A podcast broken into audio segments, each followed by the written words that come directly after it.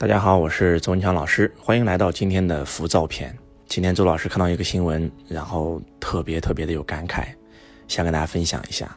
那就是最近刷爆朋友圈的一个上海十七岁的学生，因为在车上被父母吵了几句，然后就直接从高速桥上跳下来身亡的新闻。我相信可能很多人都看过这个新闻，其实是一件非常非常小的事情。啊，只是因为这个十七岁上职中的这个孩子跟学校的同学发生了口角，他的母亲在车里面指责了这个孩子，然后这个孩子就突然跳车，然后就从这个高速桥上跳下来，直接这个就生死人亡啊！当周老师看完这个新闻以后，特别的震撼。但是当我细看的时候，我发现不是一起这样的事件，啊，不是说这一起十七岁的孩子因为跟父母之间产生摩擦跳楼。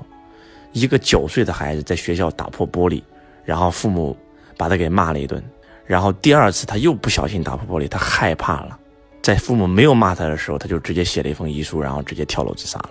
然后我在网上一看这种新闻，哇，触目惊心，从九岁到十岁、十一、十二、十五、十七、十八、十九、二十，哇，我发现在校学生。一起一起的自杀事件，让周老师看完以后，真的能用四个字来形容，叫做触目惊心。那我们来分析一下，为什么会发生这样的事情呢？我觉得今天真的这个社会啊，人心浮躁。为什么今天要录一个浮躁片呢？今天当我们的物质生活越来越丰富的时候，其实我们的内在、我们的精神世界是匮乏的。呃，大家可以想象一下，为什么这些年我们听到了很多起这种学生自杀的案例？大家可以想象一下，在以前。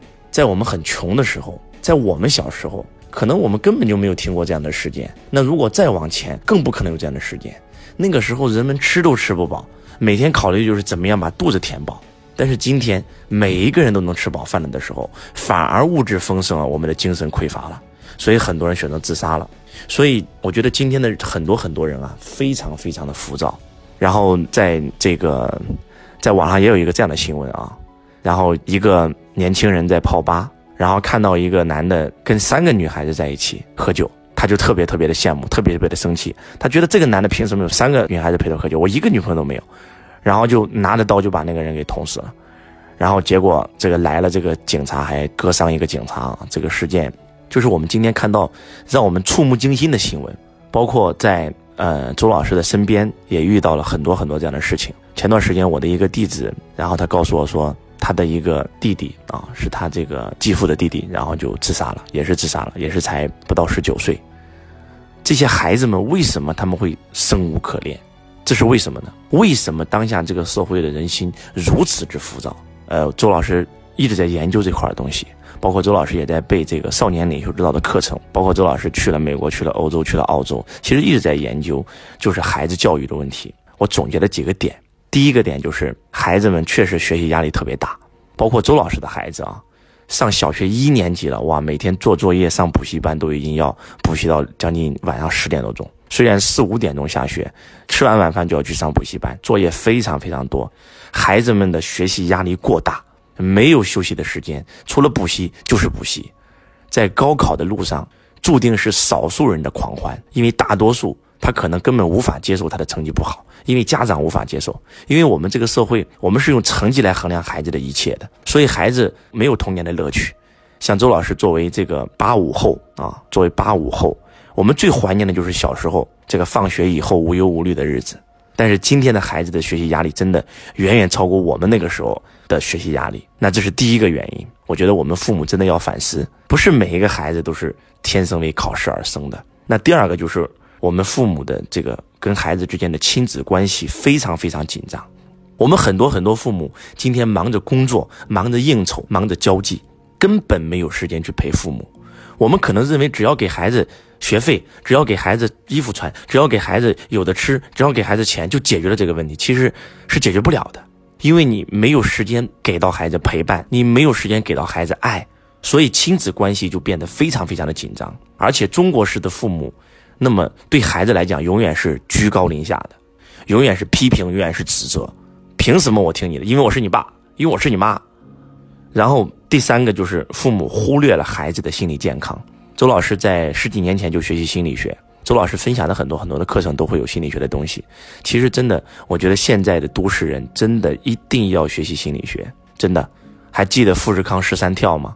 就是因为富士康十三跳，然后很多很多在富士康上班的这些员工们啊，这些非常非常年轻的青年们跳楼了，连续十三个啊，所以我们才开始关注心理成长。其实真的心灵成长非常非常的重要。为什么人心会浮躁呢？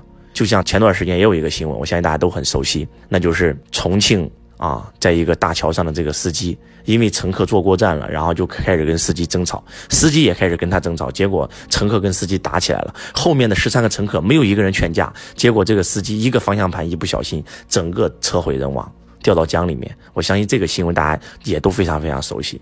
这个社会到底发生了什么？为什么在今天我们人人都能吃得饱饭、穿暖衣、物质极具丰富的时候，我们的内在变得无数的匮乏？我们都活得很压抑，我们都活得很痛苦。那我们的孩子更是如此啊！父母自己心灵都有问题，他哪有时间关注孩子的心理健康呢？我觉得这是第三个最核心的原因。那第四个就是孩子心理的脆弱。其实不单是孩子心理脆弱，今天成人自杀的案例也非常非常多。我们的价值观就是有钱，我们认为钱就是一切。其实这是一个不正确的价值观。我们去到欧洲、去到美国，发现一个人把一件事情做好，他就会受到别人尊重，跟钱不钱、身价没有任何关系。但是我们今天整个改革开放以来，我们今天的价值观就是有钱就是对，没钱就是错。这个价值观造成了，不单是小孩，大人的心理都非常非常的脆弱。一旦发生不开心的事情，考试考不好了，自杀了；被父母批评了，自杀了；被老师责骂了，自杀了；然后做错事了，害怕被责骂，都自杀了。我觉得这个真的是要引起我们所有父母反思啊。那第五就是我们的父母、家长，包括老师，他永远给孩子的是这种指责性的语言，指责性的语言要比鼓励性的语言更多。我们时不时的就会讲：“你怎么这么笨啊？凭什么你考分数这么烂？你看隔壁谁谁谁。”我们父母会习惯性的用指责性的语言来跟我们的孩子沟通。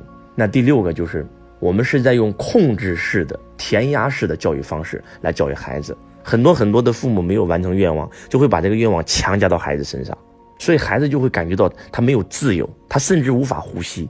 呃，今天我们很多人都很羡慕朗朗，觉得朗朗非常非常的哇厉害，觉得觉得朗朗非常非常的成功。但是你们知道吗？曾经的朗朗因为在北京，然后因为他的老师把朗朗给开除了，结果他的父亲逼朗朗吃安眠药，逼朗朗跳楼。我相信这种新闻大家在网上都能看得到。很多人在质疑朗朗的父亲的这种教育朗朗的方式。其实，如果朗朗他的心灵不强大的话，可能那一天朗朗就已经死掉了，就不可能今天的朗朗了。虽然今天朗朗成功了，但是我觉得给朗朗的心灵也留下了不可磨灭的阴影。确实是我们是在用控制性的方式在教育孩子。作为父母，愿望没有实现，我就把它强加到孩子身上。我们想要的梦想，不代表是孩子的梦想。那第七点就是，很多家长他对孩子是不管不问的。这种处理的态度，冷处理的态度，可能你没有打骂你的孩子，但是你是冷处理的，孩子就觉得在这个世界上我活得太累了，我没意思，每天除了学习就是学习，每天除了作业就是作业，然后老师批评我，同学批评我，然后这个父母也批评我，我还不如死了算了，你们所有人都不相信我。就像这个跳桥的事件，这个孩子，当他的母亲在责骂他的时候，是听说了他在学校跟同学发生了口角。但是发生口角这件事有没有可能是同学的错，而不是这个孩子的错呢？但是可能我们的父母会不分青红皂白，劈天盖地把他骂了一顿，所以他会认为全世界既然都不信任我，那我活着还有什么意义啊？更关键的是，很多孩子其实也是一种报复性的心理。我的父母天天逼我，我的父母天天打我，我的父母天天不理解我，天天父母天天冤枉我，好，我死。我要自杀，我要让你们后悔一辈子。周老师在网上看了很多很多这样的案例，我看到很多很多孩子给父母留的遗书里面都有这一句话，叫做“我要让你们后悔一辈子”。我觉得这真的是一件非常非常可怕的事情。我们在座的所有为人父母的人，哇，我们真的要懂得反思。我们从今天起一定要开始非常非常小心的来对待我们的孩子。美国和欧洲人，他们教育孩子的方式，他们在十八岁的时候把孩子赶出家门，因为你已经成人了，你必须要靠你自己，让你自主、自信、自立。但是在十八岁以前，你是孩子的时候，他一定给孩子是爱、是关怀，一定不能够打孩子、骂孩子，不然抓到要犯法的，孩子可以报警抓父母的。你一定要给到孩子尊重，他们对孩子的关系是把孩子当成朋友来处，而不是当成你就是我儿子，我是你老子。我觉得这种。方式真的要改变，我觉得真的应该引起我们所有人的反思。而且我觉得真的这个心灵成长的内容，我觉得今天当下呀，我们真的非常非常需要。